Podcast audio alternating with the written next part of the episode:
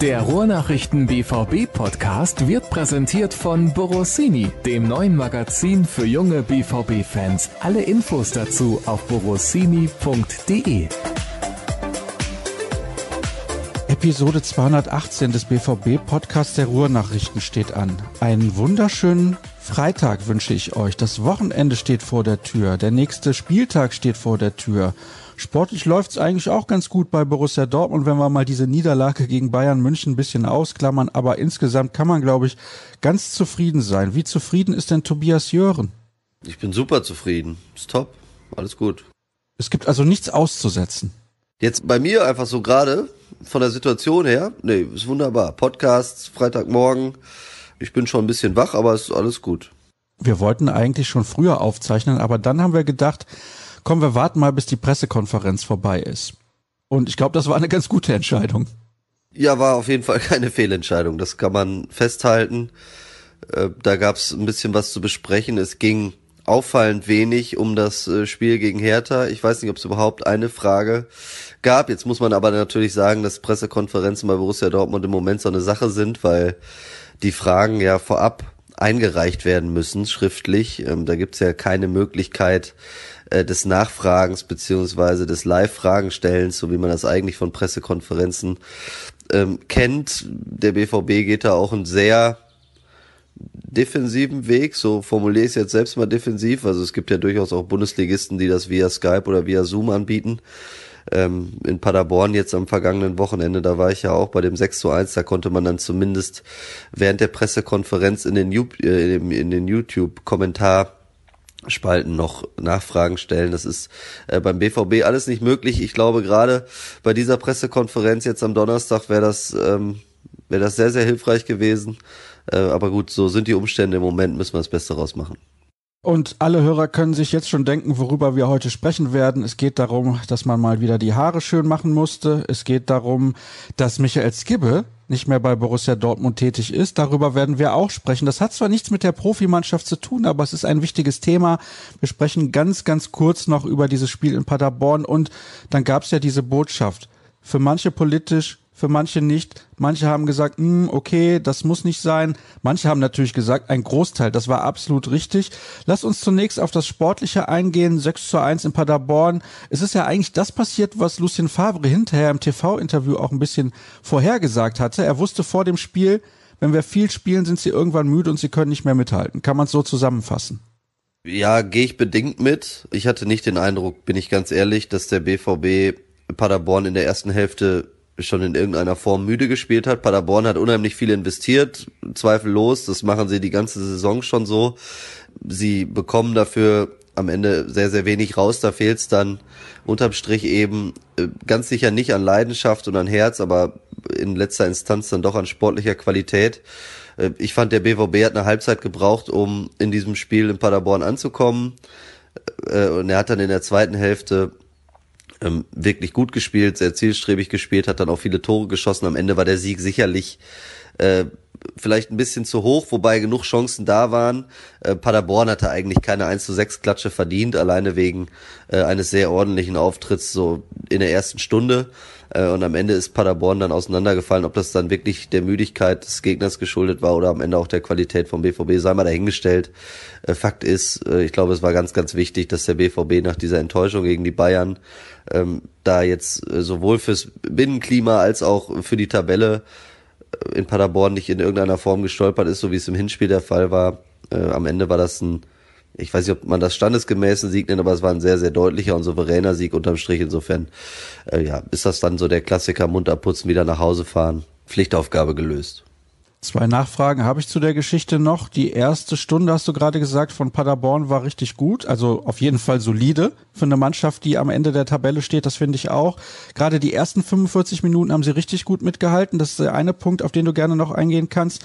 Die beiden Stürmer da vorne mit der Geschwindigkeit, die sie hatten, das fand ich absolut in Ordnung. Und natürlich dieser Elfmeter. Also für mich war es noch weniger ein Elfmeter als die Geschichte mit Jerome Boateng ein paar Tage davor.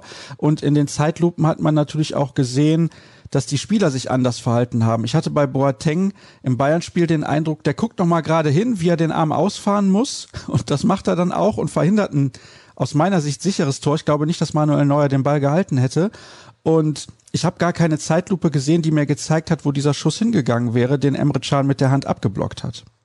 Ja, das ist dann so irgendwie das, wo die Handspielregel dann ad absurdum geführt wird. Das ist äh, dann irgendwie auch vielleicht Schicksal des Fußballs oder des Videoschiedsrichters, dass es diese beiden Szenen dann auch direkt in den Spielen, die nach auf oder die aufeinander folgen gibt. Und äh, ich gehe damit. Also für mich war die Szene mit Boateng auch schon Handspiel und auch Handelfmeter.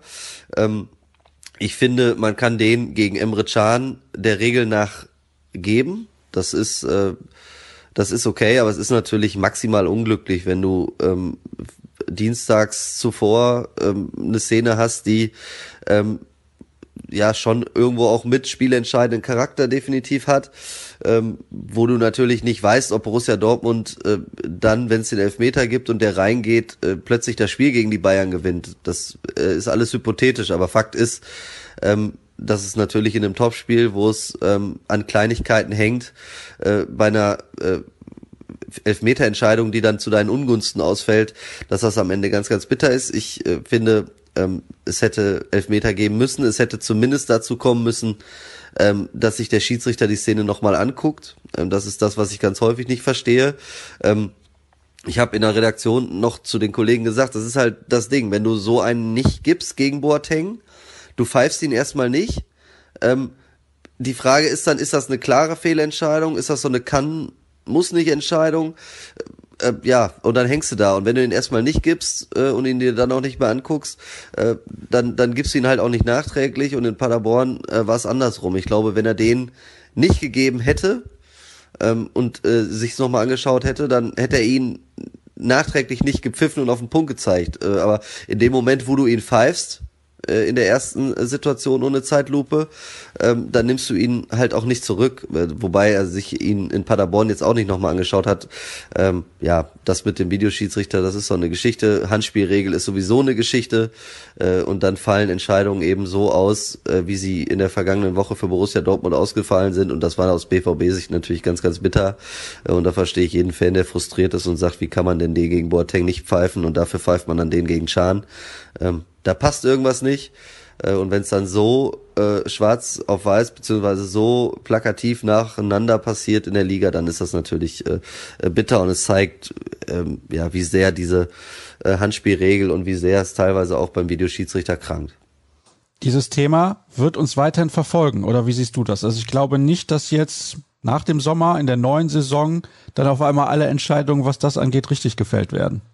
Nein, und das ist ja ganz, ganz grundsätzlich das Problem des Videoschiedsrichters, dass du halt eben Fußball, ähm, also man dreht sich ja im Kreis. Es geht ja immer darum, es gibt Schwarz- und Weiß-Entscheidungen, das ist abseits oder nicht abseits. Das mag zwar knapp sein, aber das kriegen sie ja, auch wenn es zu lange dauert, mittlerweile mit dieser Linie und dem Lot und was dann da alles irgendwie gezeichnet wird, das kriegen sie ja ganz gut hin. Das ist genauso wie Tor oder nicht Tor. Wenn der Ball über der Linie ist, dann ist es Tor und wenn nicht, dann ist es kein Tor. Das ist wunderbar. Da funktioniert die Technik auch super. Wo es eben immer ähm, schwierig bleibt, ist, äh, sind diese Szenen, die irgendwo dazwischen im Graubereich liegen. Das heißt, äh, du diskutierst ja in der Kneipe. Also du, die, irgendein Bayern-Fan wird dir sagen, äh, das Ding von Jerome Boateng bei aller Liebe, äh, der grätscht da rein, äh, das ist keine kontrollierte Bewegung, der vergrößert minimal nur seine Körperfläche, das ist kein Elfmeter und jeder Dortmund-Fan wird dir sagen, bitte, der fährt doch noch aktiv den Ellbogen aus, äh, das ist Strafstoß.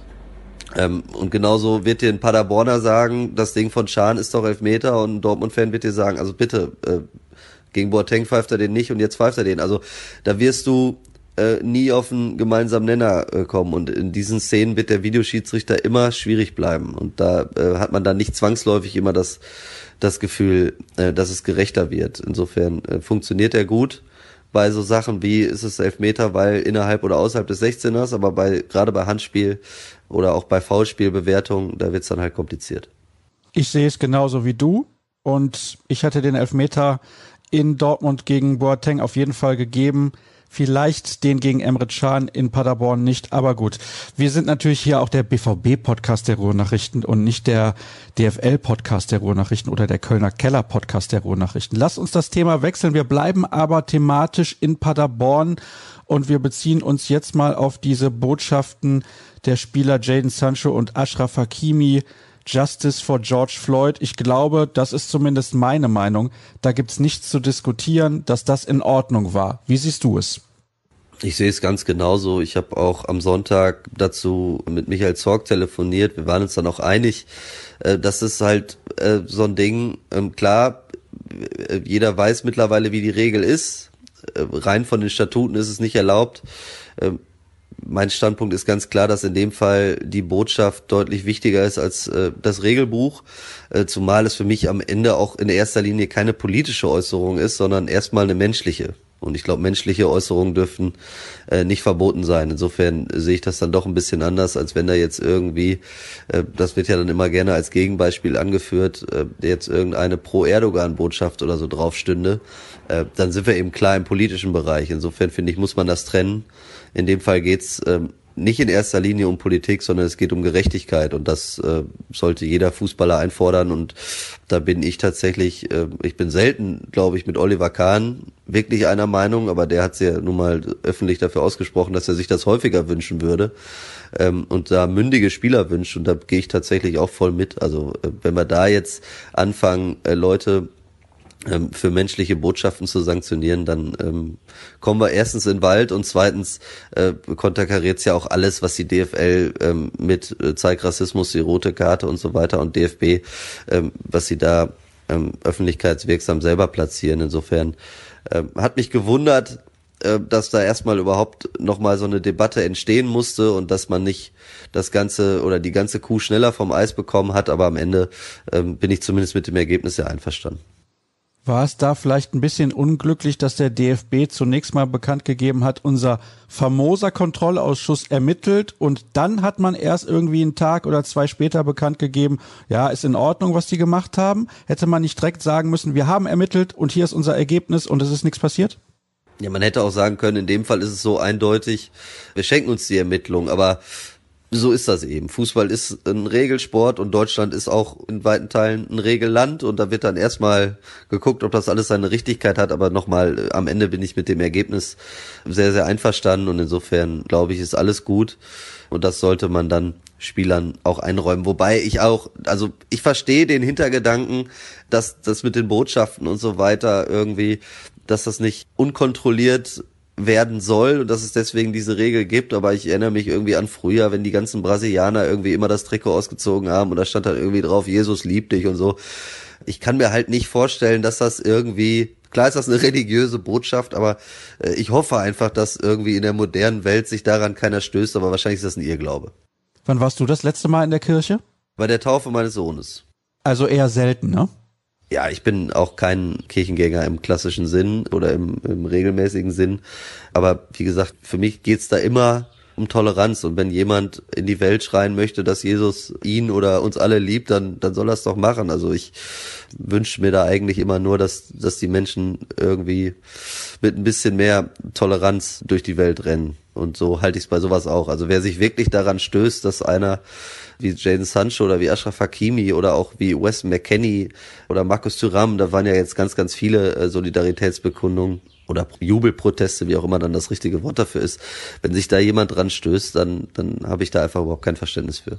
Das Schöne ist, und das ist zumindest meine Sicht der Dinge, dass viele Vereine und Spieler nun gezeigt haben, wie ihre Meinung ist. Und ich glaube, wir sind uns alle einig, dass das, was da in den USA passiert ist, überhaupt nicht gut war und das, was da aktuell noch passiert, auch überhaupt nicht gut ist. Aber wir wollen keine politische Sendung werden, sondern wir sind ein sportlicher Podcast und deswegen wechseln wir wieder das Thema und beschäftigen uns jetzt mit einer Sache, die für Aufsehen gesorgt hat, aber die schnell wieder vom Bildschirm verschwunden war. Kann man das so sagen? Weil das war kurz aufgeploppt, ja, so Mitte Mai haben wir von den Ruhrnachrichten darüber berichtet, dass Michael Skibbe bald wohl nicht mehr Trainer im Jugendbereich von Borussia Dortmund ist. Dann gab es ja diesen Wechsel. Er hätte die Amateurmannschaft übernehmen sollen. Er war ja der Trainer der U19 und der Chef aller Nachwuchsmannschaften. Und jetzt ist er plötzlich weg vom Fenster.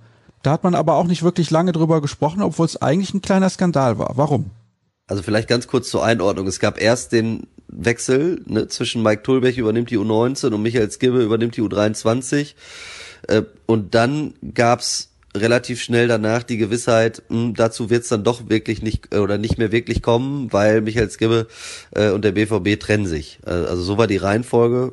Ich glaube, du wolltest, also ja, ihr wisst, was ich meine. Auf jeden Fall ist es ja so gewesen, dass es dann eben im privaten Bereich von Michael Skibbe noch die Ermittlungen gegeben hat. Ich weiß gar nicht, ob wir da an dieser Stelle hier im Podcast schon drüber gesprochen haben, dass sein Schwager zu achteinhalb Jahren Haft verurteilt worden ist wegen Vergewaltigung, dass Teile der Straftaten in Michael Skibbes Villa stattgefunden haben, während Michael Skibbe ähm, nicht äh, zu Hause war, ähm, dass Michael Skibbe auch versucht hat, seinem Schwager ähm, quasi äh, oder die U-Haft zu verhindern und äh, gegen Kautionszahlungen ihn ähm, quasi äh, in sein in sein Haus zu holen ähm, und das äh, war natürlich in allererster äh, Linie eine Privatangelegenheit, aber es äh, war eben so, dass die BVB-Bosse von all dem nichts wussten. Äh, obwohl diese Ermittlungen wohl sehr lange gingen, haben sie davon am Ende aus der Zeitung erfahren.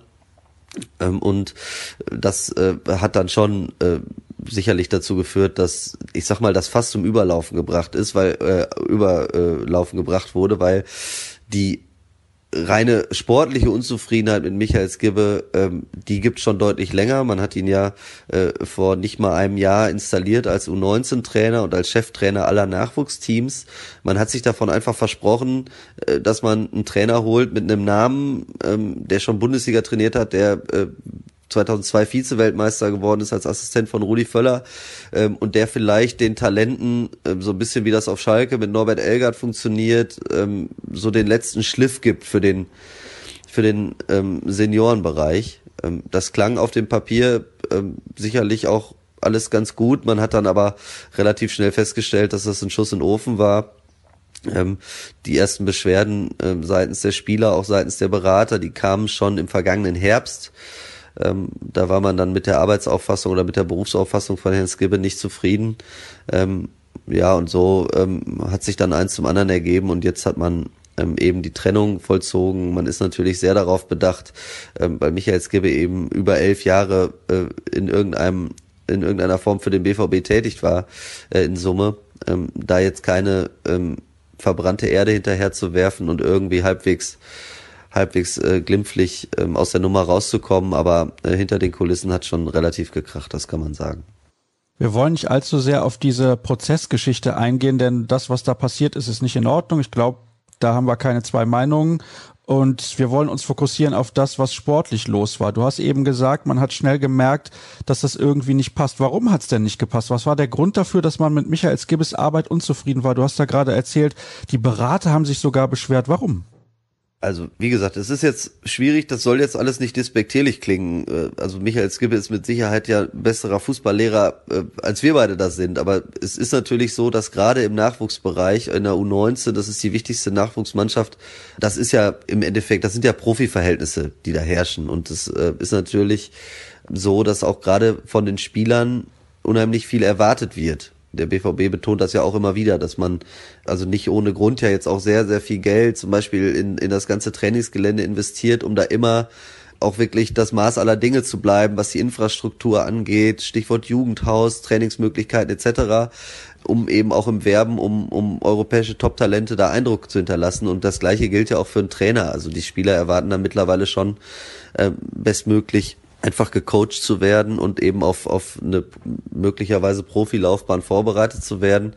Äh, und bei Michael Skibbe, das ist das, was man so durchhört. Ich gebe das jetzt einfach mal wieder, war so ein bisschen äh, oder ist relativ schnell der Eindruck entstanden bei vielen Leuten, dass er sich gefreut hat, dass er beim BVB nochmal einen guten Arbeitsvertrag bekommen hat äh, ihn aber nicht so mit Leben gefüllt hat, äh, wie man sich das von einem ambitionierten U19-Trainer wünschen würde. Sprich, da wurden auch mal Videokonferenzen äh, geschwänzt, Videoanalyse äh, war sowieso ähm, dem Vernehmen nach ähm, sehr, sehr rar gesät. Es gab Spieler, die gesagt haben, wir kriegen überhaupt keinen Plan an die Hand. Ähm, der Trainer kommt als letztes, geht als erstes. Solche Sachen haben die Runden gemacht. Ähm, wie gesagt, ohne da jetzt selber Michael Skibbe ein vernichtendes Urteil aussprechen zu wollen, die ähm, Unzufriedenheit mit seiner Arbeit als, als Trainer und gerade auch als Cheftrainer der U19, äh, die war im Verein und bei Beratern, bei Spielern, die war sehr, sehr groß. Das ist aber schon boah, ein vernichtendes Zeugnis, auch wenn du fair gegenüber Skibbe sein willst und jetzt gerade angebracht hast, du weißt natürlich nicht genau, was passiert ist, aber wenn man solche Dinge hört und sich da mal Gedanken drüber macht, da muss man sagen, das war ein richtiger Griff ins Klo, Michael Skibbe zurück zu Borussia Dortmund zu holen. Im Rückspiegel definitiv. Das räumen auch alle Verantwortlichen ähm, beim BVB so ein. Ähm, das ist in allererster Linie äh, sicherlich die Idee von Lars Ricken und Eddie Böckamp gewesen, aber äh, das ist was, was man dann eben, wenn man mit ähm, den Entscheidungsträgern telefoniert, auch immer gesagt bekommt, es hat ja auch keiner Auer geschrien oder gesagt, das machen wir auf keinen Fall. Ne? Also man hatte schon die äh, Fantasie, dass das gut klappen könnte. Man hatte ja äh, in Benny Hoffmann äh, eigentlich einen ambitionierten U19-Trainer, der ähm, auch gute Arbeit geleistet hat. Ähm, nur man wollte dann halt diesen Schritt gehen und sich nochmal im Nachwuchsbereich professionalisieren. So die Idee. Das hat ja mit Otto Addo als Top-Talente-Coach ähm, so hat zumindest den Anschein auch durchaus äh, gut funktioniert. Äh, es hat mit Michael Skibbe als U19-Cheftrainer und als äh, Cheftrainer aller Nachwuchsmannschaften nicht funktioniert. Äh, und jetzt muss man nach nicht mal einem Jahr die Reißleine ziehen. Und das ist natürlich verheerend, wenn man ähm, eben immer erzählt, wie wichtig die U19 ist und wie wichtig es auch da ist, Top-Strukturen zu schaffen, ähm, dann ist das sicherlich nichts, ähm, was man als, als Borussia Dortmund irgendwie gerne macht, äh, dass man da nach einem Jahr schon wieder den Trainer wechselt, weil gerade natürlich da Kontinuität wichtig ist und absolutes Top-Niveau wichtig ist. Äh, das hat man sich von Michael Skibbe erhofft, aber nicht mehr bekommen. Und jetzt muss man das reparieren und jetzt hat man äh, Mike Tulbech ähm, installiert äh, und der wird sich jetzt beweisen müssen. Der hat in der U23 ähm, sicherlich nicht die Ergebnisse geholt, die von ihm erwartet wurden. Der hat vorher mal bei Rot-Weiß Oberhausen die U19 trainiert. Ähm, der kriegt jetzt sicherlich eine große, große Chance eingeräumt, aber er wird auch liefern müssen, damit äh, da auf der äh, Ebene in der U19 eben wieder das das einkehrt, ähm, was sich alle wünschen, nämlich A, eigentlich äh, mehr oder weniger, äh, zumindest im Westen, Abo auf die Meisterschaft zu haben äh, und eben auch mal den einen oder anderen von diesen hochbegabten äh, Mukoko vorneweg mit Collins wurde gerade verlängert, äh, eben auch vielleicht zu den Profis zu bekommen. Wir werden diese Thematik natürlich weiter verfolgen. Das ist ja ganz klar. Irgendwann wird es auch einen neuen Trainer für die Amateurmannschaft geben. Da bin ich auch schon sehr gespannt, wer das sein wird. Aber da wir da aktuell keine konkreten Informationen haben, wollen wir nicht spekulieren und wechseln wieder das Thema. Es bleibt spannend. Wann warst du das letzte Mal beim Friseur? ja, das ist auch so eine kleine Geschichte, die kann ich ja hier vielleicht mal erzählen. Ich war tatsächlich auch, nachdem jetzt die Friseursalons, heißt es Friseursalons? Ich weiß es gar nicht genau, der Plural, aber wieder öffnen durften, hier bei mir um die Ecke, bei einem Friseur. Ich nenne jetzt mal den Namen nicht. Es war auch einer mit so einem kryptischen Wortspiel. Das ist ja jetzt bei Friseuren nicht so selten. Da hätte ich vielleicht schon skeptisch werden sollen, als ich dann um 15 Uhr anrief und sie sagte, ja, komm doch um 16 Uhr vorbei.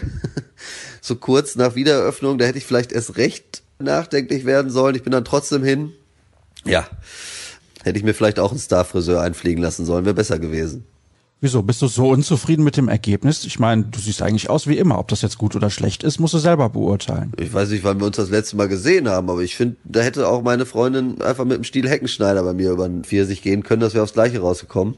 Aber gut, jetzt ist es so und ist jetzt auch schon zwei Wochen her und es wächst ja Gott sei Dank noch was nach. Ich habe aber auch keine Fotos von dir bei Instagram davon gesehen.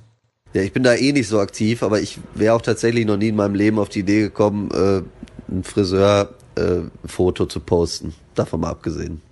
Dann erklär uns doch mal, warum die Spieler das gemacht haben und warum die einfach nicht aufpassen. Also ist das denn so schwer, ein bisschen drüber nachzudenken? Und es ist ja nicht nur einer gewesen. Es waren gleich sechs Stück. Ja, man kann es nicht erklären. Da tut sich der Verein ja auch sehr, sehr schwer. Michael Zorg ist auf der Pressekonferenz ja deutlich geworden. Er hat dann die Frage aufgeworfen, ob er vielleicht zu alt einfach dafür ist und das deswegen nicht verstehen kann. Also ich bin ja noch ein paar Jährchen jünger als Michael Zorg. Ich kann es auch nicht nachvollziehen. Ich glaube, das geht ganz vielen so. Und die Frage, die man in dem Fall dann wirklich stellen darf, ist, äh, wie kann man eigentlich so dumm sein? Ja, also äh, die Spieler werden gebrieft ähm, über Vorschriften und äh, die Disziplin, die sie im Moment an den Tag legen müssen.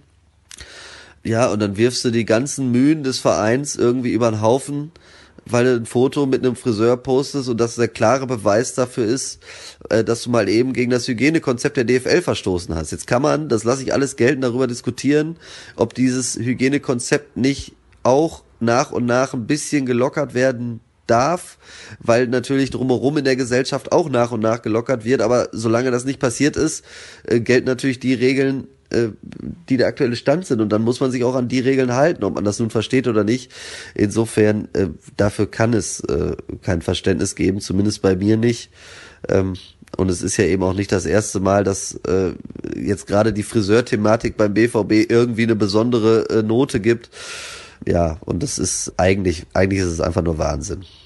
Also ich konnte es ehrlich gesagt nicht glauben, weil ich interessiere mich sowas von gar nicht dafür, wann die Spieler zum Friseur gehen, aber das wird ja ein Riesenthema auch nicht in Corona-Zeiten. Also wenn die dann irgendwie in London mal beim Friseur waren oder sowas, dann war das ein Riesenbohai. Die haben sich die Haare schneiden lassen. Oh Gott, das machen alle Menschen auf der Welt. Das kann doch gar nicht wahr sein. Wie kann man daraus so eine Story machen? Okay, jetzt ist die Situation eine besondere, aber generell. Also mich interessiert es wirklich null, wann die Friseure, nee, wann die Spieler, so ist es richtig, wann die Spieler zum Friseur gehen und sich die Haare machen lassen. Vor allem bei einigen hast du fast gar keinen Unterschied gemerkt. Das war ja auch sehr amüsant.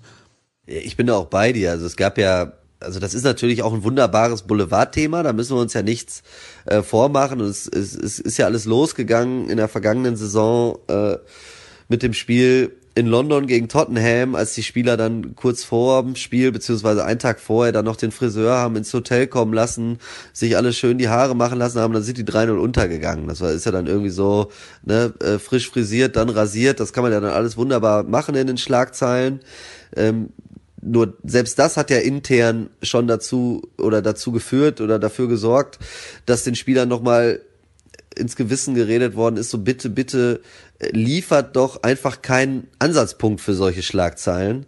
Äh, so, und jetzt in diesem Fall geht's einfach auch noch einher mit einem klaren Regelverstoß. Also äh, wir müssen ja nicht darüber reden. Ich würde jetzt einfach mal, ohne das äh, beweisen zu können, davon ausgehen, dass es keinen einzigen Bundesligaspieler gibt, der seit Wiederaufnahme des Spielbetriebs bis Saisonende sich nicht die Haare schneiden lässt. Ne? Ist jetzt einfach mal eine These. Ich habe den Eindruck, dass sie nicht besonders steil ist, äh, weil sich ja nun mal ähm, ja, also dass sich Fußballer häufig und regelmäßig die Haare schneiden lassen, da gibt's halt vielleicht auch Ausnahmen, äh, aber das, das ist ja einfach mal so.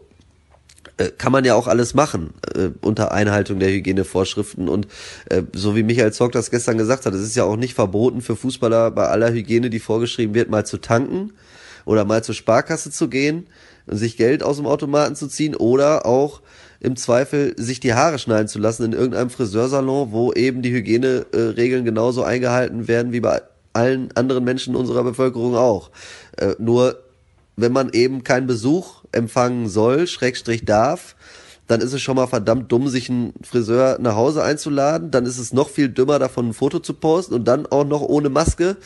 Äh, ist natürlich einfach eine Katastrophe und dann muss man noch mit den Konsequenzen leben. Und dann ist es tatsächlich auch gerechtfertigt, dass aus so einer eigentlichen Lappale wie Haare schneiden ähm, mal die Frage aufgeworfen wird.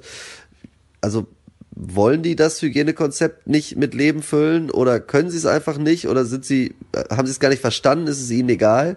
Äh, weil es bringt ja nichts, äh, ich sag mal so, Symbolpolitik zu betreiben und Spieler im Stadion auf die Ersatzbank zu setzen, äh, mit zwei Meter Abstand an der frischen Luft und alle tragen eine Maske.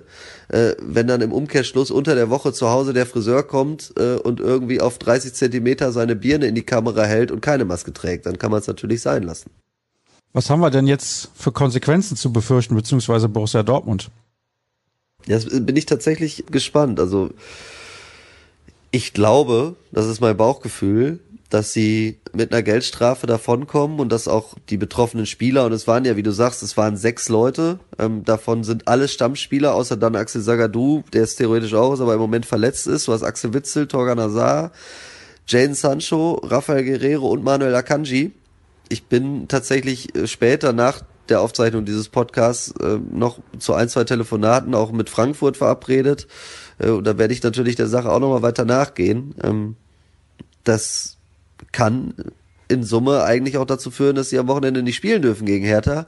Äh, ich glaube aber, das ist wie gesagt nur ein Bauchgefühl, dafür muss ich erst noch ein bisschen weiter recherchieren, dass am Ende ähm, es irgendwie auf eine Sanktion hinausläuft, die dann in Richtung Geldstrafe geht und nicht in Richtung Entzug der Spielerlaubnis.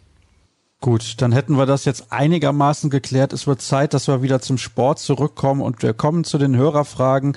Und die erste kommt von Pierre. Ich empfinde die Diskussion um Favre als reines Medienspektakel. Er hat den besten Schnitt aller BVB-Trainer und die Mannschaft spielt ansehnlich. Diese Kritik auch nach dem Bayern-Spiel war immer mit dem Wunsch verbunden, einen neuen Jürgen Klopp zu finden. Glaubt ihr nicht auch, dass die Medien, Sky aber auch der Kicker, hier eine völlig unnötige Trainerdiskussion anheizen?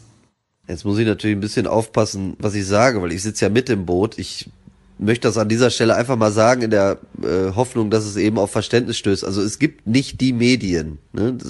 Es gibt äh, einzelne Häuser äh, und die äh, machen Berichterstattung. Aber immer zu sagen, die Medien halte ich für schwierig. Ich widerspreche ganz klar der These, dass die Trainerdiskussion ein Medienthema ist. Ich weiß, dass Michael Zorg äh, auf der Pressekonferenz öffentlichkeitswirksam gesagt hat, dass diese Trainerdiskussion von außen an den BVB herangetragen wird. Ich weiß auch, dass Hans-Joachim Batzke natürlich gesagt hat, er sehe überhaupt keinen Anlass für eine Trainerdiskussion.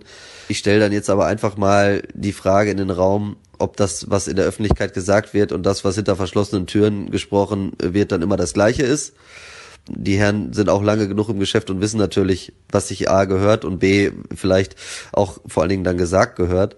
Also natürlich ist es so, dass über Lucien Favre beim BVB diskutiert wird, weil klar ist, man möchte Titel gewinnen, man hat es trotz eines sehr, sehr guten Kaders zweimal nicht geschafft. Ich weiß, dass der Punkteschnitt von Lucien Favre sehr, sehr gut ist. Ich sehe auch, dass der BVB eine sehr, sehr gute Rückrunde spielt in der Bundesliga. Zwei Spiele verloren, den Rest gewonnen, das ist alles wunderbar. Man hat aber im DFB-Pokal unter Lucien Favre zweimal den Titel weggeworfen, äh, mit zwei Niederlagen gegen Bremen, die unnötig waren.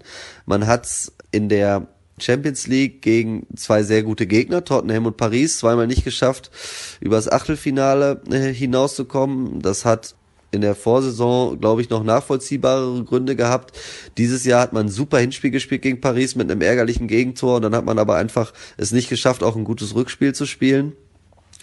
Und man hat natürlich in den großen Spielen, dazu zähle ich Paris, aber dazu zähle ich natürlich auch die direkten Duelle gegen Bayern München, es bis auf das 3 zu 2 in der Vorsaison dreimal nicht geschafft. Ich will nicht sagen, über sich hinaus zu wachsen, aber sein absolutes Leistungsmaximum abzurufen. Und das ist so der Tenor, den es beim BVB gibt. Wenn du die Bayern schlagen willst, dann brauchst du kein gutes Spiel, dann brauchst du ein überragendes Spiel. Ähm, das hat nicht geklappt. Und der Frust darüber, der ist schon groß. Und insofern ähm, gibt es die Diskussion.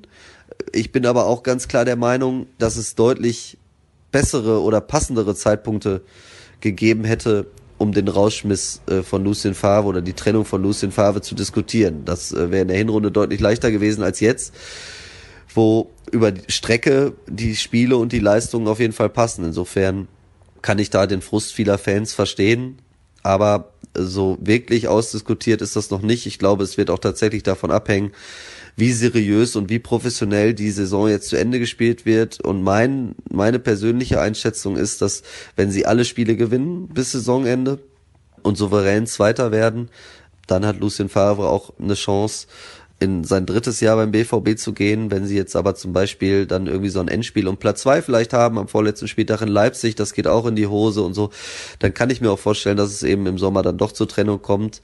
Aber da haben wir an dieser Stelle auch schon drüber gesprochen. Es ist natürlich einfach auch schwer auf dem Trainermarkt und man braucht dann auch erstmal eine Alternative, von der man überzeugt ist, dass sie besser ist. Und die sind rar gesät. Die nächste Frage kommt von Adi. Wer hat die Skibbe-Verpflichtung zu verantworten? Objektiv gesehen hätte er diesen Job doch gar nicht bekommen dürfen. Du hast, glaube ich, eben gesagt, dass Ricken und Eddie Burkhamp. Deswegen kannst du deine Antwort eigentlich kurz und knapp halten und das nochmal bestätigen. Das habe ich, glaube ich, eben so rausgehört. Das ist richtig so, allerdings nochmal mit, mit Nachdruck der Satz dazu, dass natürlich das nicht Lars Ricken und Eddie Böckhamp, also die bringen das dann vor, die haben die Idee, die werben auch dafür, aber es wird natürlich am Ende schon auch von allen getragen. Also es ist jetzt nicht so, dass Michael Zorg dann hinterher von Lars Ricken erfährt, übrigens Michael, wir haben jetzt Michael Skipper als Trainer verpflichtet. Also so läuft es natürlich nicht. Insofern das nochmal der, der, der Nachsatz, dass da eben auch schon in den Gesprächen immer darauf verwiesen wird. Es hat ja auch keiner Auer geschrien. Insofern Lars Ricken und Eddie Böckamp ja, aber es wurde am Ende auch von allen mitgetragen. Gibt's was Neues zu Birki? Glaubt ihr an einen Wechsel? Also die Gespräche sind wieder aufgenommen worden, das wissen wir äh, sicher aus, aus guter Quelle.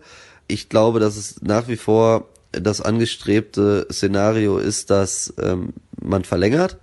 Es hakt da an Details, da geht es tatsächlich äh, nicht um die Kohle, sondern auch ein bisschen um die, um die Vertragslaufzeit. Und ich gehe davon aus, äh, dass Birki in Dortmund nochmal verlängert, aber es fällt natürlich auf, ähm, dass eigentlich im Januar schon die klare Tendenz von beiden Seiten erkennbar war im Trainingslager in Mabea, dass man ähm, die Zusammenarbeit fortsetzen möchte und jetzt Corona hin oder her im Juni immer noch keine Klarheit hat. Also mit Lukas Piszczek ist ja in der Zwischenzeit auch schon verlängert worden. Äh, die Kana-Planungen laufen ja zumindest, was das angeht, auch schon wieder an. Insofern überrascht es mich schon ein bisschen, dass es so lange dauert. Ähm, ich bin mal gespannt, denke aber, dass es am Ende dazu führen wird, dass sich äh, beide Seiten einigen und äh, Birki noch ein bisschen länger in Dortmund spielen wird. Vom gleichen Hörer kommt noch eine Frage. Und wie werden Hummels und Haaland gegen Hertha ersetzt? Es wird bestimmt nicht so einfach bei Herthas aktueller Form. Da würde ich gerne verweisen auf unsere Videovorschau und auf unsere Online-Berichterstattung, was das angeht, denn wir sind sehr nah dran am Spieltag. Daher möchte ich nicht zu sehr dieses Spiel vorher noch bewerten, weil ich glaube, einige werden diese Sendung auch noch hören, nachdem das Spiel gespielt wurde und dann ist das nicht mehr ganz so aktuell beziehungsweise interessant. Aber wie gesagt, wir haben eine Videovorschau und wir haben natürlich jede Menge Vorberichterstattung. Zwei Hörerfragen haben wir noch. Was hat uns gefehlt, um dem FC Bayern richtig Paroli zu bieten, beziehungsweise wo muss man sich konkret verbessern, um den Anschluss zu bekommen im Hinblick auf die nächste Saison, fragt Patrick ich habe es ja eben skizziert, also die Bayern haben natürlich diese Gabe, dann in den entscheidenden Spielen auch alles abzurufen. Ich fand, das war jetzt irgendwie dieses Mal halt auch wieder der Fall. Also der BVB hat gut begonnen. Ich war mit den, gerade mit der ersten Viertelstunde, mit den ersten 20 Minuten war ich, war ich sehr, sehr einverstanden, aber dann ist es immer mehr in Richtung der Bayern gelaufen, ähm, das Spiel, und man hat es äh, so wird es auch intern bewertet. Man hat es eben geschafft, dieses Mal ein gutes Spiel, ein ordentliches Spiel gegen die Bayern zu machen, aber kein herausragendes. Und das braucht's eben. Wenn du in solchen ähm, Spielen, in denen es dann eben um alles geht, ähm, die Bayern schlagen willst, dann musst du vielleicht über dich hinauswachsen, aber du musst mindestens äh, bis an, dein, an deine Leistungsobergrenze kommen. Und das hat der BVB nicht geschafft. Vielleicht haben es die Bayern auch teilweise nicht zugelassen. Ähm, aber das ist sicherlich das, ähm, wo der BVB noch weitere Schritte gehen muss. Jetzt hat man natürlich in dieser Saison auch gerade gegen die vermeintlich Kleinen viel liegen lassen. Ne? aber wenn man jetzt sieben Punkte hinter den Bayern ist äh, und man hat beide Spiele gegen sie verloren, dann ist es ja schon mal erstmal eine relativ einfache Rechnung, um dann äh, am Ende äh, auch festzustellen, warum hat es denn dann nicht gereicht ähm, für den großen Wurf. Insofern, äh, ja, glaube ich, dass die Mannschaft da äh, noch einen Entwicklungsschritt vor sich hat, der unbedingt gegangen werden muss, wenn es dann mal wieder für den Titel reicht. Und das ist eben in den engen Spielen, auch gegen Spitzenmannschaften, dann äh, wirklich immer 100 Prozent Leistung zu bringen. Und das hat in Paris nicht funktioniert, das hat jetzt gegen die Bayern nicht funktioniert. Da lasse ich definitiv gelten, dass es schwierig ist, gerade jetzt aufgrund der besonderen Konstellation mit den Geisterspielen. Also ich hab, ich hatte so den Eindruck, habe ich auch nach 30, 40 Minuten, glaube ich, zu Jürgen Kors gesagt, als ich das Bayern-Spiel gesehen habe, boah, jetzt wird's eigentlich Zeit, dass gleich Halbzeit ist.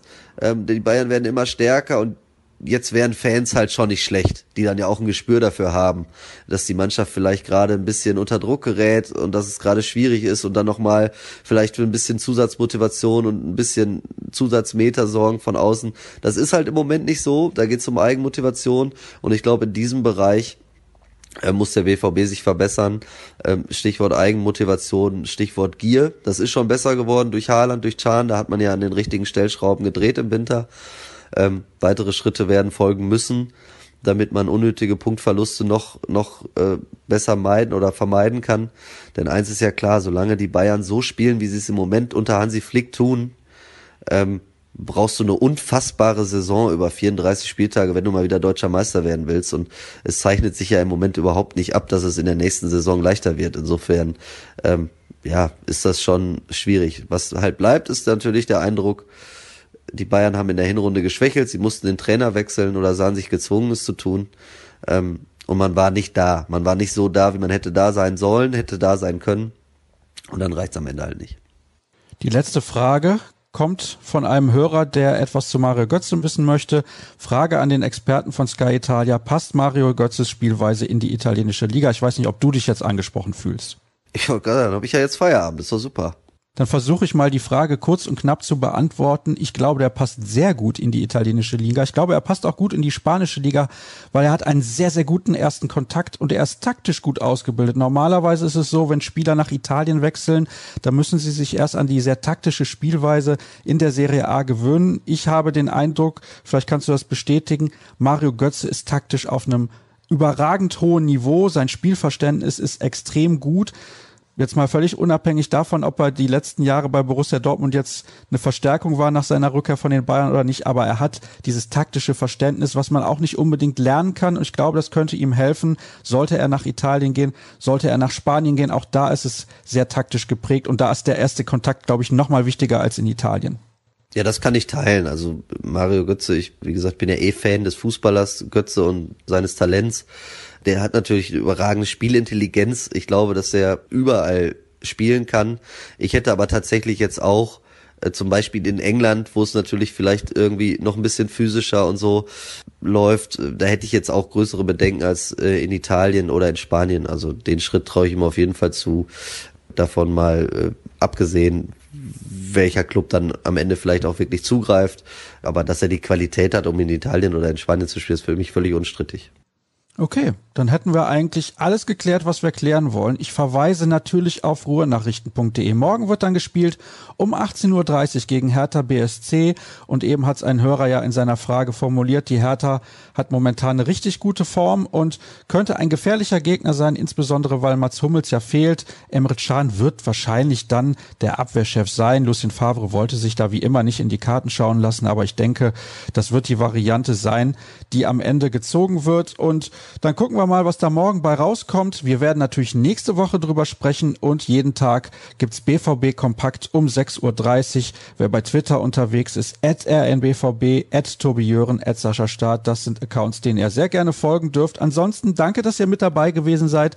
Danke an meinen Kollegen Tobi Jören. Ich wünsche euch ein schönes Wochenende und bis demnächst. Tschüss. Tschüss, schönes Wochenende.